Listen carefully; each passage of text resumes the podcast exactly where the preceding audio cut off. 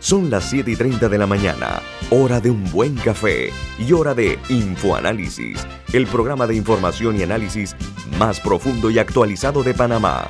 Infoanálisis con Guillermo Antonio Adames, Rubén Darío Murgas y Milton Enríquez. Infoanálisis por los 107.3 de Omega Estéreo, cadena nacional.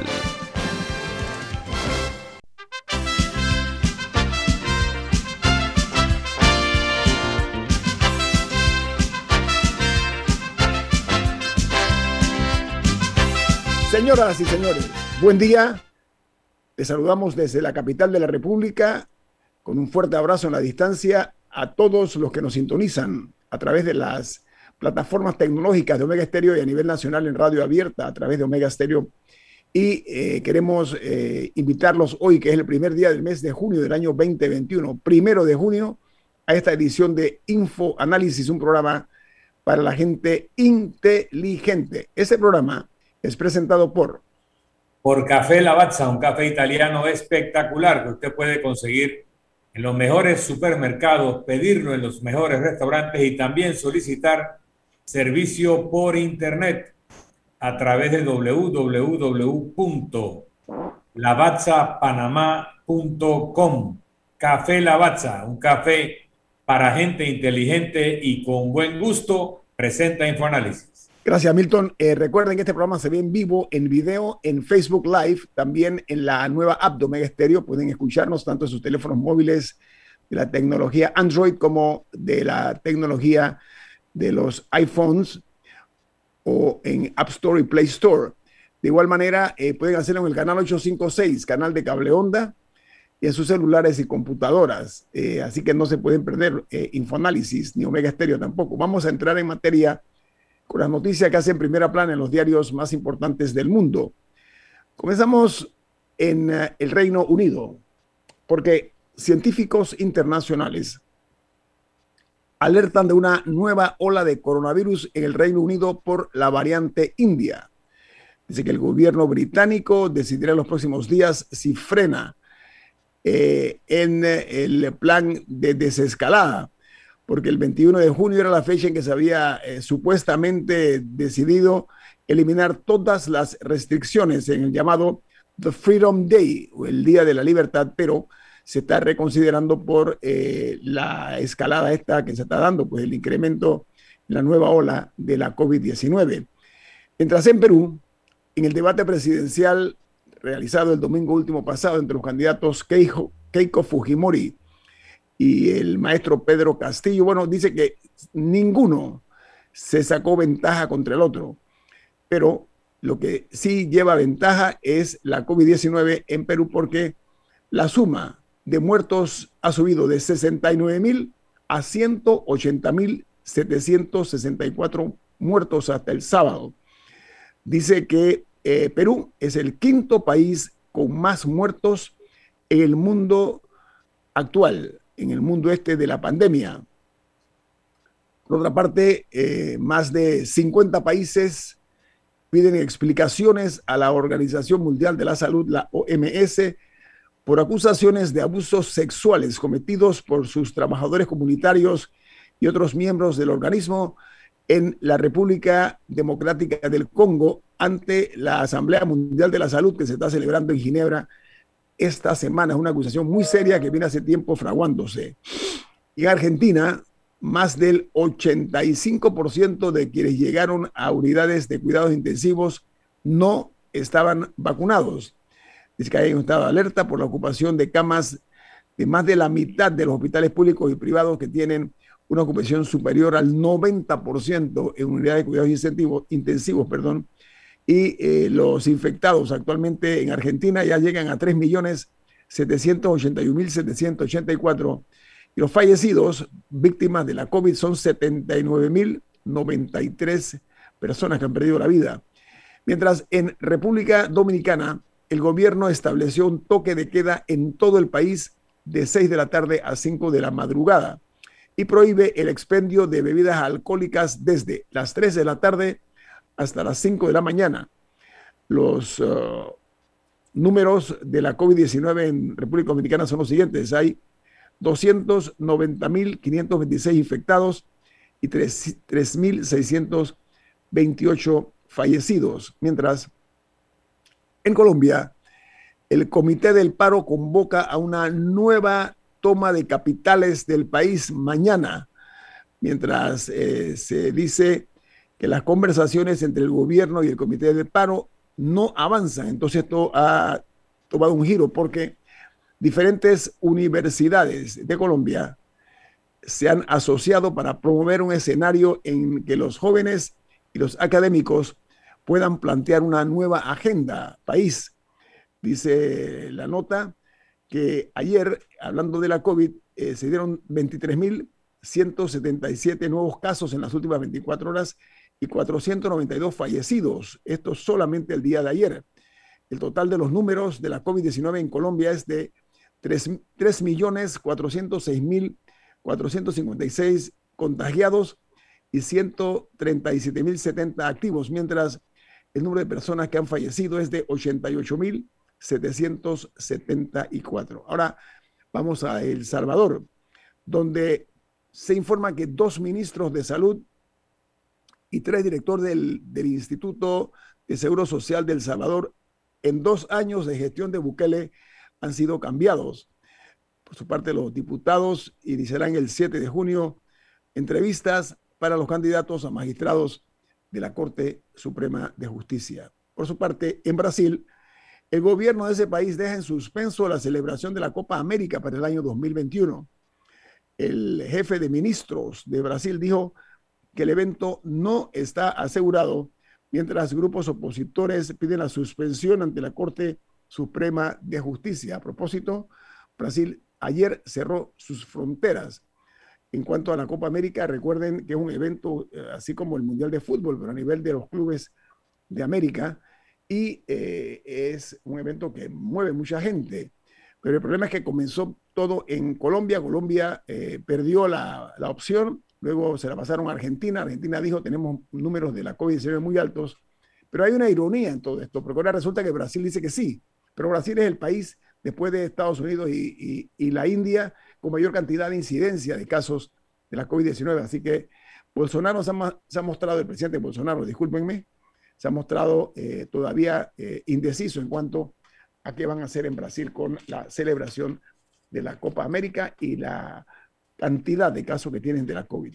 Ahora pasamos a Costa Rica, donde la noticia principal dice que el sector privado eh, y el presidente Alvarado han hablado de traer a Costa Rica la vacuna rusa Sputnik V, que es una de las más eficaces contra la COVID-19. Mientras Costa Rica eh, anuncia que ha subido el déficit fiscal durante la pandemia a los números más altos de su historia, la, la situación deficitaria de la parte fiscal en Costa Rica. Mientras en Chile, el Instituto de Salud Pública autorizó usar la vacuna Pfizer en menores de 12 a 16 años.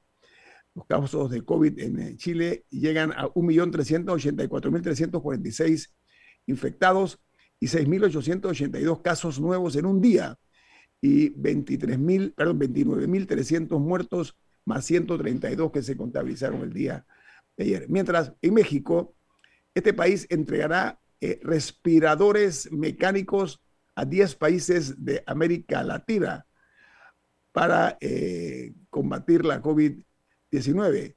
Los países o las naciones a las cuales México les va a dar el apoyo, el apoyo son Belice, Bolivia, República Dominicana, Guatemala, Guyana, Haití, Santa Lucía, San Vicente y las Granadinas, como se conocen a Surinam y Trinidad y Tobago.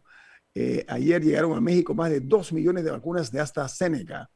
Y en eh, México ya llegan a 2.413.472 los estimados casos ya comprobados y 17.309 están activos, mientras los fallecidos ya van llegando al cuarto de millón de personas. 223.568 mexicanos han perdido la vida. Mientras que en Uruguay este país cierra con un récord de muertes por la COVID. Dice que son 36.654 los infectados y 539 están eh, internados en unidades de cuidados intensivos. Eh, en eh, Uruguay, eh, el número de fallecidos de ayer fue de 63, lo cual da un total de 4.276 uruguayos que hasta ahora han perdido la vida producto de la COVID-19. Y en Guatemala suman más de 55 días que este país pagó la vacuna Sputnik V, pero solo ha recibido hasta el momento 100 mil dosis y no hay un cronograma de entrega en Guatemala hay una crisis porque el país, exceptuando el único país que está por debajo de Guatemala en lo que es la vacunación es Honduras. Todos los demás países están muy por encima de Guatemala. Esto ha provocado eh, que Guatemala tenga casos confirmados por un total de 254.417, con 12.657 activos y 8.165 muertos. Los principales diarios de los Estados Unidos titulan de esta manera esta mañana. El diario The New York Times dice, la COVID-19 se ha aliviado en los Estados Unidos, pero para algunos lo peor está por iniciar. Dice que con la mitad de los estadounidenses protegidos con al menos una dosis de la vacuna, el panorama es el mejor hasta este momento en la pandemia. Sin embargo, siguen muriendo al menos 450 personas al día. Mientras The Washington Post, en su principal noticia, dice, tras la derrota de una ley que restringía el voto, los demócratas de Texas llaman al Congreso a proteger los derechos. Dice que esto sucedió en cuanto al debate nacional sobre el derecho al voto, poniendo los reflectores sobre la legislación de derechos federales para que eh, sean apoyados, eh, pero eh, los demócratas se han estancado en el Senado. la, legislación está estancada en el, en el Senado, es una legislación que los demócratas apoyan. Sí, está, está, está en este momento inamovible, se ha estancado, como dice el, el Washington Post. Mientras el diario The Wall Street Journal, en su primera plana, la principal noticia dice, China liberará el límite de nacimientos para eh, refrescar una población que envejece apresuradamente. El gobierno chino aumentará el límite a tres hijos por pareja. Diga, Camila. Sí, eh, también tengo una noticia eh, de Canadá que la semana pasada se dio un descubrimiento algo macabro. Se encontraron los restos de alrededor de 215 niños en, una, en lo que solía ser una, una, escuela que fue parte de un sistema que había en Canadá, particularmente en el siglo XIX e inicio del siglo XX, en el que sacaban a, niños indígenas de sus familias y los metían en estas escuelas, que eran eh, muchas de ellas em, administradas por la Iglesia Católica, eh, para asimilarlos, o sea, básicamente para, para, para remover un poco, removerlos de la cultura indígena e introducirlos a la cultura em, anglosajona, por decirlo así, por, a la canadiense. Entonces, eso eso de por sí, hay gente que lo ha acusado y que ha buscado explicaciones porque lo considera un genocidio cultural, de que le robaron la cultura a todos, a cientos de niños en Canadá para sacarlos de, sus comunidades indígenas, pero ahora eh, están pidiendo acciones del gobierno más firmes y una investigación luego que se encontraran estos 215 restos de niños en esta, en esta escuela, que fue una de las más grandes, si no la más grande, dentro de este sistema que, que hubo en Canadá. Así que me, parece muy, me parece muy interesante porque Trudeau dijo que iba a dar la investigación, pero les están exigiendo acciones más concretas. Gracias, Camila. Muy buena información. Bueno, aquí cerramos las notas de primera plana en los diarios más importantes del mundo. Al regreso vamos a tocar las noticias principales que hay en nuestro patio, en nuestro país. Viene más aquí en Info Análisis, un programa para la gente inteligente.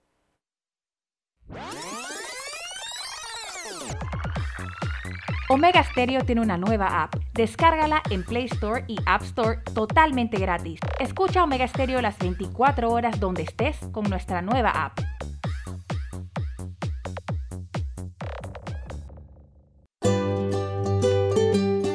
En la vida hay momentos en que todos vamos a necesitar de un apoyo adicional. Para cualquier situación, hay formas de hacer más cómodo y placentero nuestro diario vivir. Sea cual sea su necesidad, En Hogar y Salud los apoyamos haciéndole la vida más fácil, porque contamos con la experiencia necesaria para recomendarle lo que usted necesite. Recuerde, Hogar y Salud les hace la vida más fácil. Visite nuestras nuevas sucursales en Villa Zaita al lado del Super 99 y en Cativa Colón al lado del Super Extra. Estamos abiertos en todas nuestras sucursales del país y le hacemos su entrega de forma gratuita en Panamá Centro. Para mayor información, puede consultar en Instagram y Facebook. Pasando cosas buenas. Están pasando cosas buenas. Están pasando cosas buenas. Están pasando cosas buenas. sí, hay que decirlo alto. Están pasando cosas buenas. Ya vacunamos a nuestros mayores. El comercio está despegando. Ajustamos nuestra vida. Como en Banesco, donde también están pasando cosas buenas para ti. Nos estaremos comunicando contigo. Banesco. Ya viene InfoAnálisis el programa para gente inteligente como usted.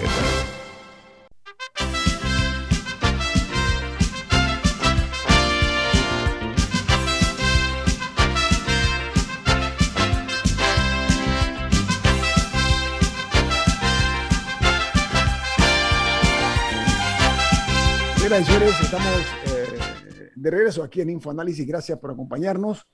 Muy bien, tenemos esta mañana invitado al doctor Miguel Antonio Bernal. Él es profesor académico universitario, abogado, y nos da mucho gusto contar con usted, doctor Bernal. Buen día, ¿cómo está? Muchas gracias, licenciado Adamo. Muchas gracias por la invitación. Saludos a su equipo. Usted, gracias, por su tiempo. Usted es un hombre muy ocupado. Oiga, doctor Bernal, eh, en este país, este querido terruño nuestro, la corrupción es la queja más eh, transversal y llana que gravita sobre todos los panameños. Tenemos, ocupamos un lugar privilegiado entre todos los países que no combate con eficiencia y mucho menos castiga la corrupción creciente que ha habido en, los últimos, eh, en las últimas administraciones. Y hay un grado de conducta antiética de algunos miembros de la clase política que ha provocado una, eh, una riada de críticas muy severas. Queremos hablar de eso porque sobre todo, eh, doctor Bernal, está el caso Odebrecht, pero quiero pasársela a Rubén o a Milton para que comiencen con la primera pregunta. Milton o Rubén. Bueno, eh, yo creo que el, el caso Odebrecht es un caso emblemático en América Latina, pero es emblemático en Panamá porque Odebrecht es un país donde más obras se, se construyeron del Estado sobre todo bajo la tutela de un gobierno progresista como era el de Lula da Silva, que ha salido con gloria de, de, su gobierno, pero las huellas que dejó Odebrecht eh, han manchado el prestigio empresarial e industrial de una potencia como Brasil. Sí, pero yo quiero, eh, eh, doctor Bernal, para entrar en materia, Mire, el Ministerio Público ha solicitado el llamado a juicio por blanqueo de capitales y por corrupción a unas 50 personas. Hay una lista, entre las cuales eh, eh, se destacan tres exministros de Estado. Estoy hablando de Frank de Lima, eh, Jaime Ford y Jimmy, perdonen el nombre, Demetrio Papadimitrio es su nombre, exministro de la presidencia. Y la Fiscalía Especial Anticorrupción ha dicho... Uh, de, por parte del Ministerio Público que en esta lista de 50 personas solicitadas, varios de ellos que ya han sido llamados de juicio, se incluyen estos tres servidores eh, públicos, pero dice muchísima gente que sabe que ahí no están todos los que están ni están todos los que son. Es un paso eh, que debemos sentirnos optimistas, doctor Bernal, en esta reactivación por parte del Ministerio Público del caso de Brecht. ¿Tiene, ¿Tenemos razones para estar optimistas? Fíjese, yo creo que el alto grado de politización que se le dio, entre otros, a este caso, ha desfigurado completamente los propósitos que hoy día pueda tener el Ministerio Público a presentar tan tardíamente una investigación. Y recuerde usted que nos tuvieron durante varios años diciendo que iban a dar la lista, nunca la dieron. Y mientras tanto se ha seguido permitiendo que Odebrecht continúe haciendo obras en Panamá, solo en Tocumen creo que tiene eh, grandes millones de nuestros impuestos y bastante adenda. Entonces, aquí se confunden dos eh, elementos de la sociedad. por un lado, la perversión con la corrupción. La perversión se nos dice que carece de historia, que no evoluciona, pero la sociedad es la que va alterando su modo de relación con ella. A veces la adelgaza, a veces la engorda. Entonces con la corrupción también está ocurriendo lo mismo. Entonces nosotros atravesamos ahora mismo en Panamá, para no hablar de otras partes, una época en la que el área de influencia de lo perverso y de la corrupción se ha ido ampliando. Entonces el Ministerio Público, el órgano judicial, ningún órgano del Estado va a escapar a ello. Y el problema es que nosotros, los ciudadanos, no tenemos el espacio público necesario para poder eh, atacar con mayor vehemencia y con mejores resultados. Entonces no podemos, no salimos de los comentarios, etcétera, y nos quedamos ahí como eh, caballitos trapicheros, pero los resultados son nulos. Ahora nos presentan una lista y entonces eso lleva también a otro problema, la personalización del problema. Y eso despolitiza a las personas por un lado e incapacita, creo yo, a que podamos alcanzar una justicia, sin perder de vista, licenciado Adame, que este es un sistema que está extremadamente podrido. O sea, decir que es corrupto ya es quedarse corto. O sea, la putrefacción eh, es una muralla que no estamos sabiendo, en mi opinión, lograr combatir, porque no contamos como ciudadanos con los mecanismos de control apropiados para ello. Entonces, hay una doble moral que ha ganado terreno grandísimo sobre todo en los, eh, diríamos nosotros, en los órganos del Estado. Y eso nos afecta. Hablando de los órganos del Estado, eh, ¿cuál considera usted que son algunos cambios que se le podrían hacer a los principales órganos de justicia, en este caso el órgano judicial, por ejemplo, para hacerlo más eficiente? Es que eh, los, los, órganos del Estado no se pueden ver estructuralmente, es decir, uno por uno porque lo que está aquí a corregir es, son las mismas estructuras del Estado, de la sociedad. La, lo que yo llamo, junto con otros autores, la reconstitucionalización democrática que requiere nuestra sociedad. Entonces aquí se han empeñado a hacernos creer que el chico malo de la película solito del órgano judicial, que si usted cambia la edad de los magistrados, el tiempo de permanencia ya, colorín colorado, esto se ha solucionado y no es así.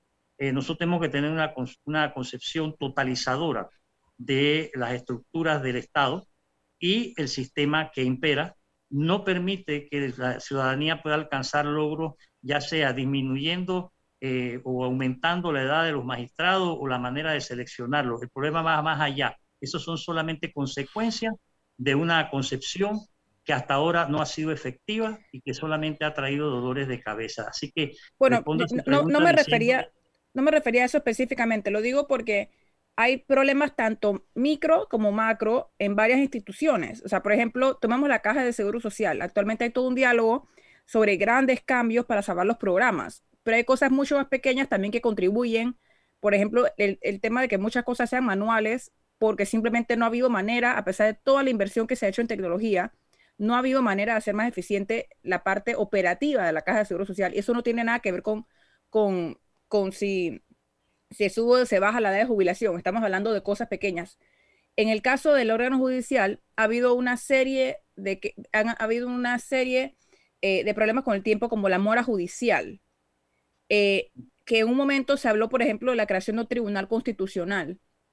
Eh, y que luego parece que esa idea se desechó. O sea, me refería a eso, no nada más al tema de los magistrados, sino cuáles son algunos de, los, de las de, la, de los factores que actualmente hace que la, Corte, que la Corte Suprema de Justicia, pero el órgano judicial en especial, que una persona por un caso mínimo, olvidémonos de Odebrecht, tenga que esperar años para poder tener una audiencia. ¿Cuáles son cambios que se pueden hacer en el órgano judicial que no necesariamente requieren eh, un cambio en la Constitución? O sea, ¿cuál es su diagnóstico como abogado y que, que usa el sistema, participa del sistema, de algunas cosas que se pueden hacer en el órgano judicial? En mi opinión, la más importante y es la que casualmente no quieren que se haga, es que el órgano judicial disfrute de la autonomía y la independencia que le corresponde. Uy, se está en mute. Sí, se le fue el, sonido. Que nosotros tomemos en cuenta que la transparencia que debe acompañar al órgano judicial eh, afecta notoriamente la inexistencia de la misma al ciudadano que busca justicia. Entonces, eh, creo yo que la independencia, la transparencia pero también tiene que darse una mayor eh, consideración a la meritocracia, es decir, a la carrera judicial. Permítame, doctor, permítame, porque, permiso, porque yo quiero tocar, eh, aprovechando, tenemos cuatro minutos. Eh, la independencia debe ser la independencia económica porque depender de otro órgano del Estado le resta autonomía. Vamos a ser brutalmente sinceros. Eso número uno. Número dos, la falta de respeto a una jerarquía producto de experiencias, conocimientos, etcétera. Esto es evaluaciones permanentes del personal, pero más que todo dotarlos del personal idóneo para ejercer una misión de esa naturaleza. ¿De eso está usted hablando, doctor Bernal? Efectivamente, cuando hablo de independencia no me estoy refiriendo solamente a la independencia política, sino a la independencia económica, porque resulta muy indignante ver a magistrados de la Corte Suprema tener que ir a mendigar a la Asamblea, a una comisión de presupuesto que es más corrupta que la corrupción, a, a mendigar un presupuesto que no se está cumpliendo con las disposiciones modernas de que un porcentaje del presupuesto tiene que ser destinado al órgano judicial. Entonces, por ahí empiezan toda una serie de deterioros porque no hay suficiente juzgado, porque no hay suficientes tribunales. Ahora resulta que quieren quedarse con el Teatro Balboa y que pase la audiencia o de Brecht. O sea, caemos en ridiculeces y en absurdos que vienen como resultado de que no hay una concepción, diríamos nosotros, ni una voluntad de correctivo. Eh, cuando me preguntan qué cosas se pueden corregir, hombre, lo primero que habría que corregir es la voluntad de corrección, que es la que no existe ahora mismo entre aquellos que tienen en sus manos el control, en este caso del órgano judicial. Yo no veo en los magistrados una voluntad de correctivo, no la veo. A lo mejor la haya, pero la tienen muy clandestinamente escondida y no podemos nosotros disfrutar de ella. Ahora, eh, yo creo que hay un problema en el Estado panameño, doctor eh, Miguel Antonio, y es que eh, en el, el, Estado nunca como antes tiene más, más funcionarios que ahora, pero nunca como antes el Estado no hace, no hace obras. aquí ya, yo recuerdo que la única obra que no hacía el Estado fue la carretera interamericana, que se hizo pues desde, naciendo desde desde la ciudad de Panamá hacia el interior y ha llegado hasta la frontera de Paso Canoa. Pero de, de, allí para acá, el Estado no hace nada y se llena de, de funcionarios. Eh, ni siquiera tapa huecos en, en, en, la, las, las, ciudades principales del país.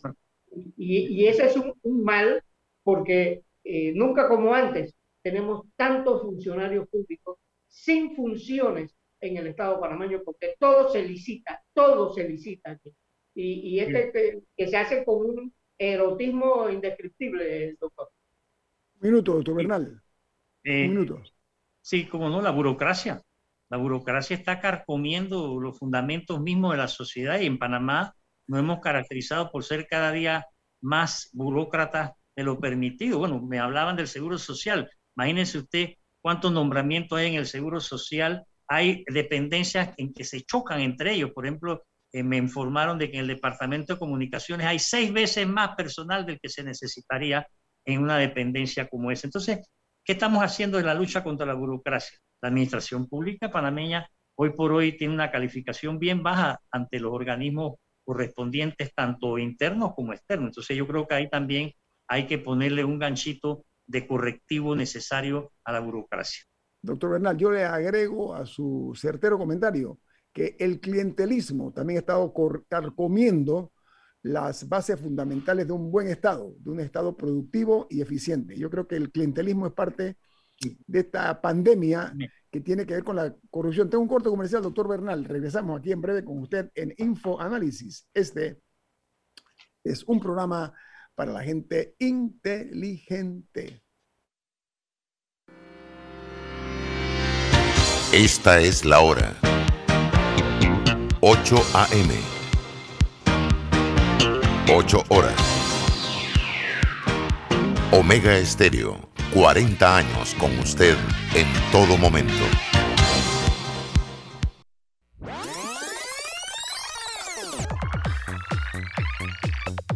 Omega Stereo tiene una nueva app. Descárgala en Play Store y App Store totalmente gratis. Escucha Omega Stereo las 24 horas donde estés con nuestra aplicación 100% renovada. La nueva Ford Explorer XLT está preparada para cualquier aventura, con lo último en tecnología Sync 3, asistencia de manejo Ford Copilot 360, 7 bolsas de aire, transmisión de 10 velocidades, interior ajustable que brinda mayor espacio y confort para toda la familia. A solo 46,635 sin ITBMS. Ven a cualquiera de nuestras tres sucursales, Transísmica, Chitre y David, o llámanos al 229-9333. Ingresa a www.distribuidoradavidsa.com para que conozcas y codices ya tu nueva Ford. Ponte cómodo con un Explorer XLT. ¿Vives o trabajas en Costa del Este? Tenemos la solución. Somos Trámites de Notaría Baker Express, ubicados en Plaza 770 Costa del Este, primer piso arriba de Little Caesars, frente a Banco General. Autenticaciones, cotejos, actas, permisos de salida, etcétera, en dos horas o menos tramitamos tus documentos. Teléfono 388-9955. Ya viene InfoAnálisis, el programa para gente inteligente como usted.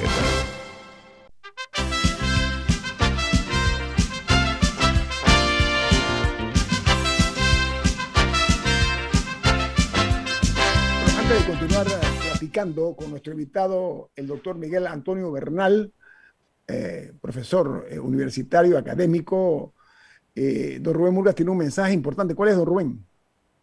Tu hijo necesita hablar inglés para aprovechar las oportunidades de la vida. Matricúlalo hoy en el nuevo programa de inglés para jóvenes de Florida State University. Aprovecha nuestra oferta de pruebas de ubicación gratis. Financiamiento disponible.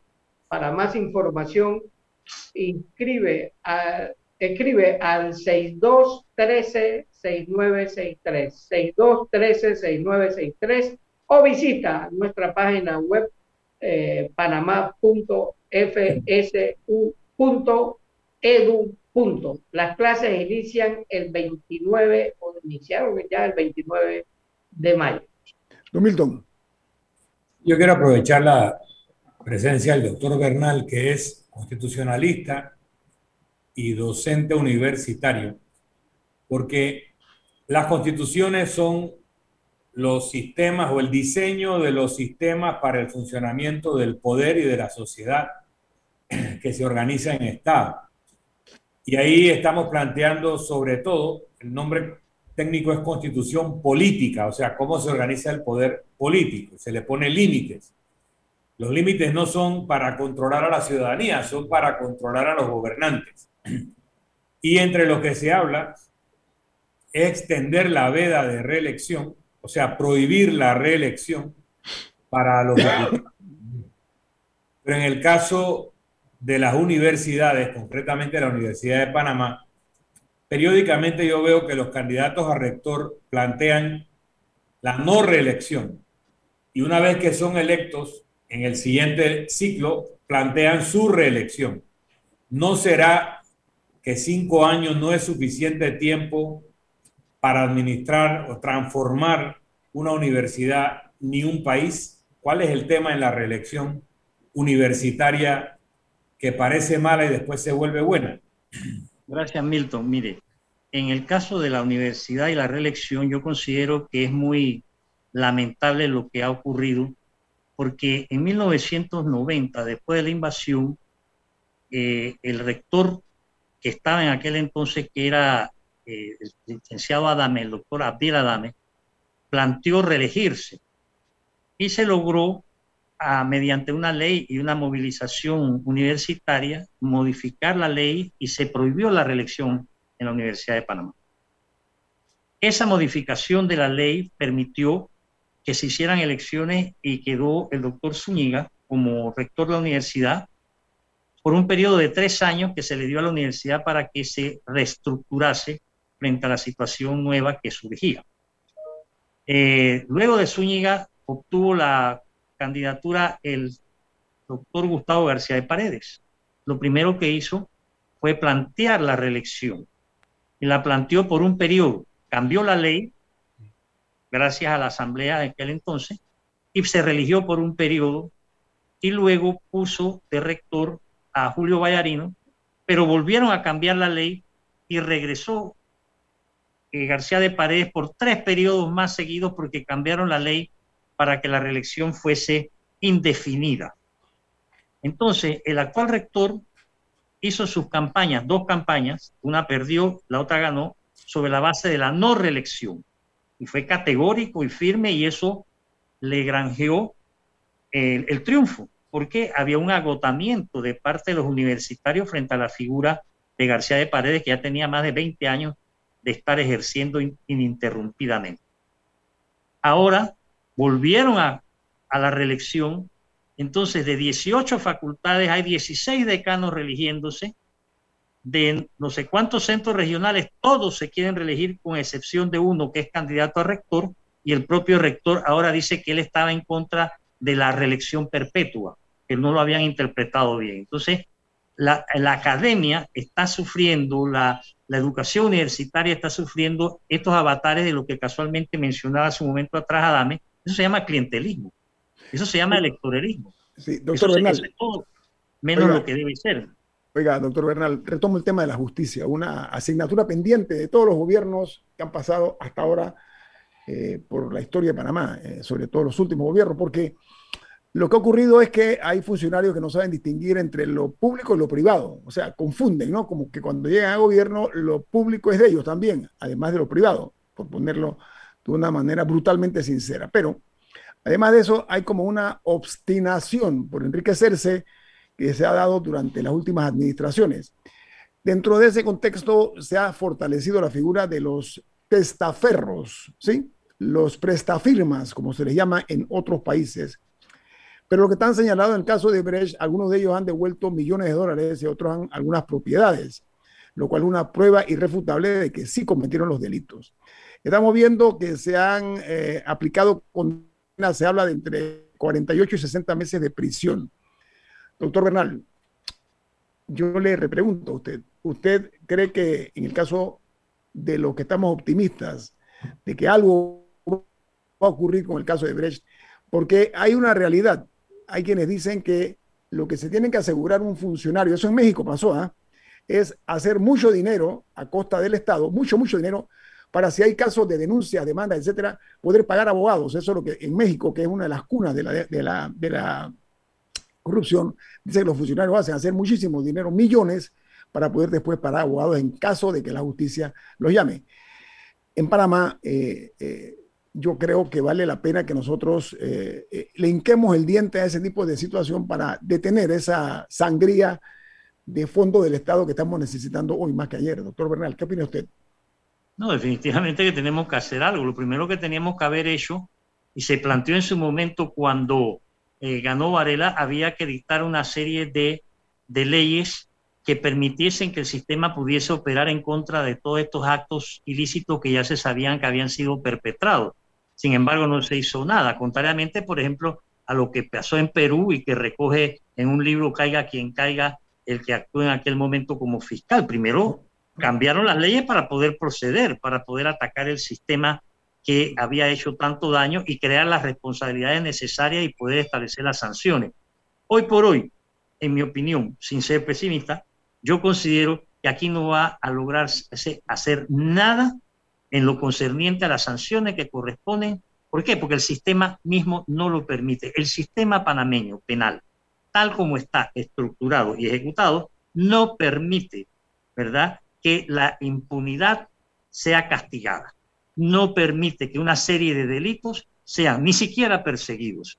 Y no permite tampoco que la población pueda tener una participación en el sentido de coadyuvar a que las cosas no solamente se denuncien, sino que se sancionen. Entonces, esta lista de nombres y apellidos que ha salido ahora eh, tiene un propósito más bien de carácter chantajista político que va eh, más temprano que tarde, como usted lo acaba de señalar, servir para que aquellos que han amasado una determinada fortuna puedan, ¿verdad?, este, convencer al órgano judicial que esto no procede.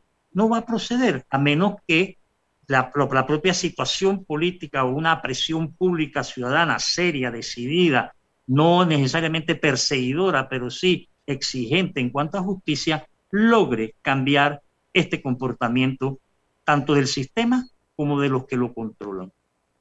Más allá de los casos de corrupción, ¿cómo evalúa usted la labor? Eh, bueno, para, hacer, para cerrar un poco la pregunta, la labor específicamente de, eh, de la Corte Suprema, más allá de los casos de alto perfil, porque ha habido cuestionamientos durante la pandemia sobre eh, que se demandaron medidas, pero que la Corte no se pronuncia hasta que ya haya extracción de materia, o, o, que se demoran en emitir, por ejemplo, em, aclaraciones de fallos. ¿cómo evalúa usted la labor de la Corte Suprema más allá de los casos de alto perfil? Como ciudadano y como profesor de derecho y como abogado, muy decepcionante. Y mi decepción es tal vez mayor que la que puedan sentir con todo respeto ustedes mismos, porque todos los integrantes de la Corte a un momento dado u otro fueron estudiantes míos. Y esperaba de los nueve individual o colectivamente, una actuación mucho más decidida, activa y favorable a la justicia que la que vienen desarrollando. Es decir, que desde ese punto de vista mi respuesta es muy subjetiva y no veo en ellos el ánimo de corrección. No lo veo, aparte de que si lo hubiese, para ser franco, ellos mismos están impedidos porque ahí también el sistema opera. Entonces, estamos en, una, en un callejón sin salida en lo que a la Corte Suprema se refiere.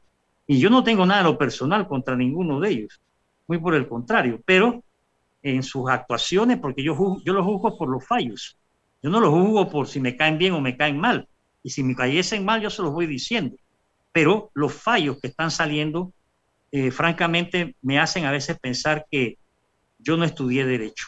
Doctor, pero hay un triste historial en todo esto, hay que reconocerlo. O sea, la historia no ha sido eh, debidamente eh, aprovechada para aquellos que tienen que pensar cuando se vayan qué legado dejan. Yo creo que eso hay que verlo también, porque en Panamá no se toma en cuenta el concepto de legado, ¿no?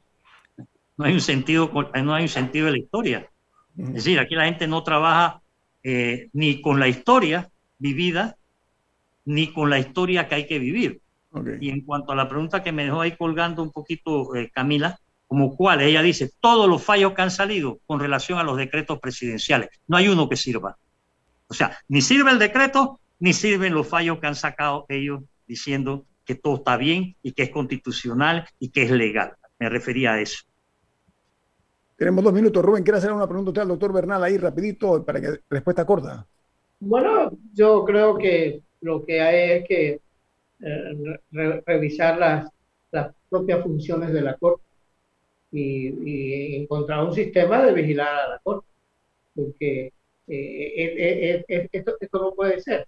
Y yo creo que los fallos de la Corte debe haber una institución, yo no sé si es la universidad o qué, que, que, que, los revise, porque, y, y, además que quede la lección, eh, de, los fallos. Doctor la respuesta, la respuesta, Rubén, ¿cuál es? Que los dos nuevos magistrados van a empeorar las cosas. Hay una pregunta de un oyente que dice, entonces, ¿qué hay que hacer en la universidad para que los futuros profesionales hagan lo que le corresponde? Un minuto, doctor Bernal, por favor. Bueno, yo creo que en la universidad se necesita el reingreso de la academia y la expulsión inmediata del clientelismo, del electoralismo del oportunismo y de la corrupción. Mientras no se haga algo contra eso, pues seguirá la universidad de espalda a la sociedad y la sociedad de espalda a la universidad. Es una situación muy triste. Ahora, la universidad había sido despolitizada, eh, doctor eh, Bernal, eh, en, su, en, su, en, su, nacimiento. digo, no, no en la época del gobierno militar. Antes era un prestigio ser rector de la, de la universidad de repente eso se ha, relajado. Totalmente, yo creo que lamentablemente el problema es de la institución misma, la universidad como tal, porque no es el desprestigio de fulano o mengano, de tal decano, de tal profesor, es el desprestigio de una institución que ya no eh, brinda eh, la vocación o la misión que una vez este, se estableció para ella y que las necesidades propias de nuestra sociedad le exigen. Por eso hablo de que la universidad está de espalda a la sociedad cada día más. No veo voluntad de correctivo. Además que se ha visto una flagrante, un flagrante culto a la personalidad en algunas ocasiones. Oiga, gracias doctor Bernal por estar con nosotros aquí en Infoanálisis, ha muy amable. Vamos al corte comercial. Esto es Infoanálisis, un programa para la gente inteligente. Omega Stereo tiene una nueva app. Descárgala en Play Store y App Store totalmente gratis. Escucha Omega Stereo las 24 horas donde estés con nuestra aplicación totalmente nueva. En Banco Aliado te acompañamos en tu crecimiento financiero. Junto a nuestras subsidiarias en Aliado Factoring, brindamos la liquidez inmediata. En Aliado Seguros te protegemos en tus proyectos. En Aliado Leasing equipamos tu negocio como lo merece. Y en Finacredit te apoyamos siempre. Banco Aliado, aquí estamos para ti. Síguenos en nuestras redes sociales como arroba Banco Aliado y visítanos en nuestra página web bancoaliado.com. ¿Les suena esto? Ofertas, pedidos, facturas, órdenes de compra, entrega, contratos, recibos, etc. Los documentos importantes están ahí, en algún lugar. Ojalá supiera dónde y cómo encontrarlos cuando realmente los necesita, sin perder tiempo. Ha llegado la hora de la gestión documental electrónica. Los documentos se escanean y guardan digitalmente de forma automática y centralizada. Llámenos al 209-4997 para un demo sin compromiso. Solutexa, expertos en digitalización y gestión documental. Ya viene InfoAnálisis, el programa para gente inteligente como usted.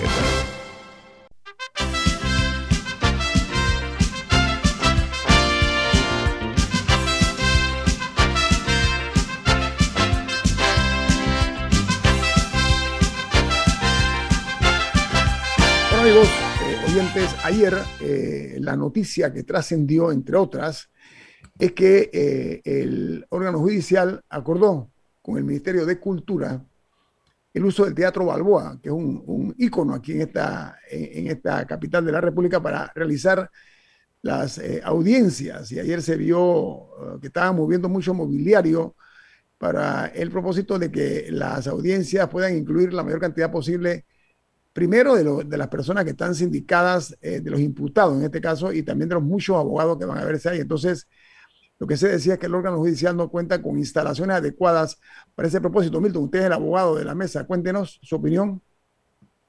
He estado viendo información un poco contradictoria o tal vez por lo menos confusa.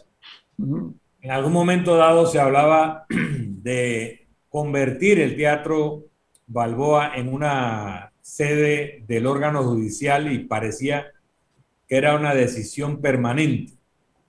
Luego salió un desmentido diciendo que no era así, pero a varias eh, empresas o organizaciones que tenían reservaciones de uso del Teatro Balboa, se les comunicó que se cancelaban los espacios en el teatro y en el día de ayer eh, se, señaló que estaban sacando mobiliario, etc.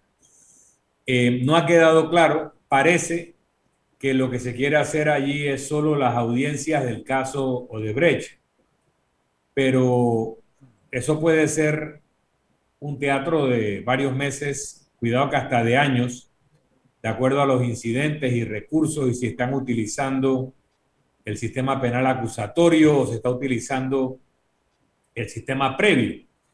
De cualquier manera, creo que lo había dicho Rubén, creo que hay otros lugares donde se puede eh, colocar este tipo de actividad si quieren darle total transparencia y presencia pública a este juicio, que es un proceso muy importante para el país, pero no necesariamente haciéndolo en sacrificio con la cultura. Eh, puede haber otro tipo de anfiteatros que se pudieran utilizar para este propósito sin afectar las iniciativas culturales que se daban en el Teatro Balboa. Antes de pasársela a Camila Milton, nada más te voy a, agregar. eh, lo que, se, lo que trascendió ayer es que va a tener eh, allí eh, los casos como Lavajato, el caso de Brecht que tú estás diciendo, Blue Apple y también New Business. Son los, los que se van a realizar en este teatro, Camila. Algo impresionante dentro de toda esta saga ha sido el rol del Ministerio de Cultura eh, en relación al, sector artístico, con el, con, el, con el cual por meses ha tenido una cantidad de choques impresionantes. Porque el Ministerio de Cultura, primero surgió, eh, todo empezó porque había denuncias de los artistas de que estaban sacando la escuela de ballet, que estaban sacándolos de ahí, que les habían, que el 25 de junio, de mayo, perdón, les informaron que, entre- eh, que por orden presidencial se cancelaban todas las funciones que ya estaban establecidas aquí a fin de año, de aquí a diciembre. O sea, eventos que ya estaban planificados, eh, que sé que todos iban a tener que salir del Teatro Balboa y desde entonces ha trascendido que los están trasladando a la Huaca en el centro, en, el, en Atlapa. Pero ya esto, o sea, había eventos ya planificados y estos son eventos que impactan directamente la economía de un sector que ha, que ha sido de los más golpeados en pandemia, que es el, sector artístico. Entonces, el Ministerio de Cultura, una vez empieza a circular esta información en redes sociales, publica un escueto comunicado, tan escueto que había dudas sobre si era verídico o si era falso, que leía nada más. El Ministerio de Cultura aclara a la ciudadanía que el Teatro Balboa no será desmantelado para convertirlo en oficinas. Está circulando en redes sociales una información falsa sobre este tema. Fin del comunicado. Y era un poco irónico que había medios de comunicación leyendo el comunicado con imágenes atrás de un camión del órgano judicial metiendo sillas y sacando mobiliario. Entonces fue una contradicción espectacular eh, y una falta de transparencia también, porque entonces que se está desmantelando no para oficinas, sino para un juzgado. Eh, fue, fue un terrible error el no querer ser claro con lo que se está haciendo, en no respetar el trabajo de los artistas con quien se había llegado a acuerdos para el uso de ese teatro. Y también falta originalidad. Eso que mencionaban de cuántas estructuras no tiene el Estado o de fácil acceso, empezando por Atlapa, que Atlapa también permite una serie de, facilidades como estacionamiento, se le puede poner un perímetro de seguridad, ya que eso incluye expresidentes, etcétera, eh, que el Teatro Balboa no necesariamente tiene, no, no, es, no es de tan fácil acceso.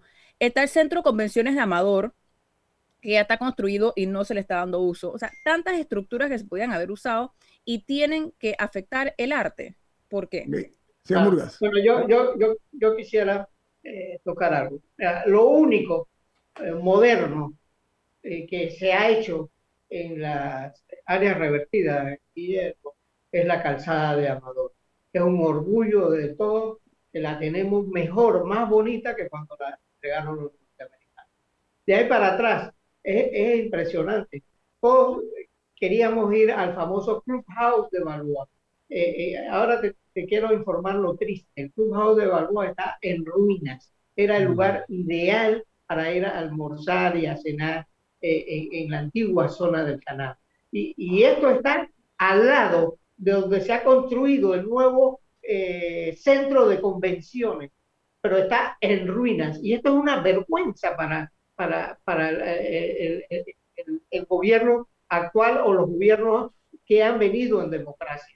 No puede ser que, que, que nosotros no sepamos utilizar y, que tenemos el país lleno de alquileres eh, privados. Eh, eh, locales, privados locales privados, locales privados, locales, locales, públicos alquilados a locales esto, esto es una verdadera sinvergüenzura que nosotros tenemos que compartir. Si, si, no hemos podido con, la, con, con, con, las áreas revertidas, licitémoslas privadamente, pues, eh, porque el Estado se ha convertido en, en, un, un parásito de, del sector privado, Guillermo. Esto no es, no es posible y yo los reto que vayan a ver lo que era el Clubhouse de Balboa, que era el mejor restaurante que tenían los norteamericanos en Oiga, Otro tema es que eh, ayer se conoció de cuatro consorcios que han presentado propuestas para el diseño ah, de un túnel en la línea 3 del metro que va a ir eh, debajo del canal eh, de Panamá. Estamos hablando de un tramo soterrado de 5.3 kilómetros de longitud y eh, la profundidad será mayor de 64 metros, o sea, dentro de ciertas condiciones de seguridad. Y el precio de referencia solo por el diseño del túnel es de 13 millones de dólares. Me gustaría conocer la opinión de la mesa acerca de esta decisión, porque se había cambiado el, diseño y, otras cosas. Yo sigo sin entender cómo se puede cambiar el diseño y mantener las licitaciones como estaban. Porque, y, creo, que lo, creo que lo he mencionado antes, no es un cambio de que, bueno, en vez de que sea azul, quiero que el metro sea rojo.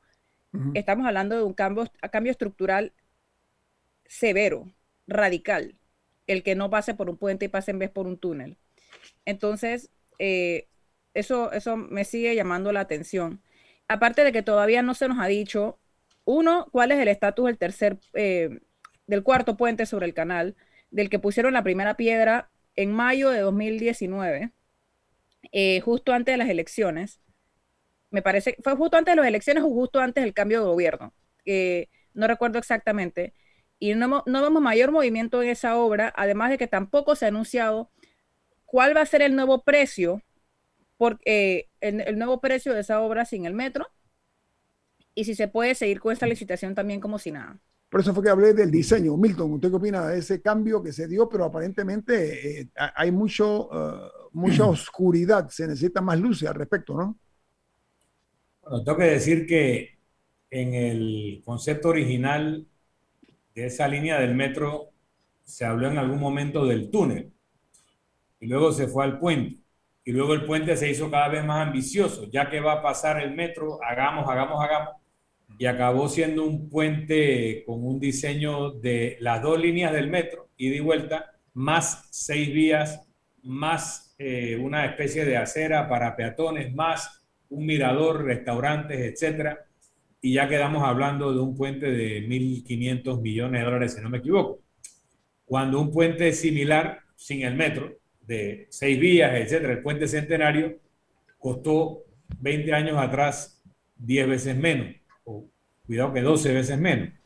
Pero aquí no se puede eh, desconocer el elemento geopolítico.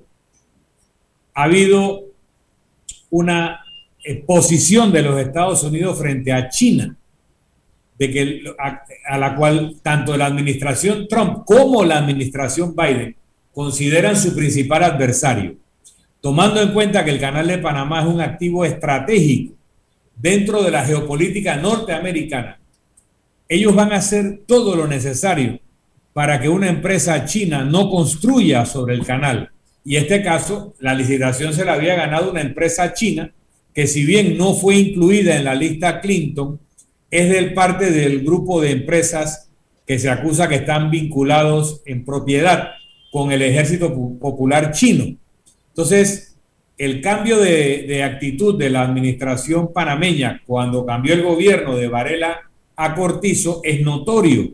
Todas las grandes promesas que hicieron los chinos al momento de cambiar el reconocimiento de Taipei a Beijing eran miles y miles de millones en inversiones y en obras, quedaron en nada. Y ese proyecto del puente tiene todos los visos de que es parte del juego geopolítico, aparte de cualquier investigación que haya que hacer sobre el enorme precio que se planteó. Así que para no detener el proyecto del metro, tienes que buscar una alternativa que no sea un puente y regresaron al concepto del túnel por una cuestión práctica. Milton, pero el tema ese de todo lo geopolítico, estoy totalmente de acuerdo. Es un ingrediente que no se puede ignorar en este, en este cocinadito que se está pensando hacer sobre el puente que cruza el canal de Panamá. Estoy de acuerdo contigo, la parte geopolítica en este momento y a esta hora tiene que ser considerada. Buen punto, Milton. Bueno, viene Álvaro Alvarado con su programa sin rodeos. Milton, tenemos que despedir Infoanálisis. ¿Quién lo hace? Nos vamos y lo hacemos disfrutando de una deliciosa taza del café Lavazza. Un café italiano espectacular. Café Lavazza. Un café para gente inteligente y con buen gusto. Despide Infoanálisis. Muchas gracias por acompañarnos esta mañana en esta edición de Infoanálisis, la primera del mes de junio. Milton, nos vamos. Y nos vemos, don Rubén. Hasta mañana. Hasta mañana. Ha terminado el infoanálisis de hoy. Lo esperamos mañana, de 7 y 30 a 8 y 30 de la mañana, para compartir la información y el análisis.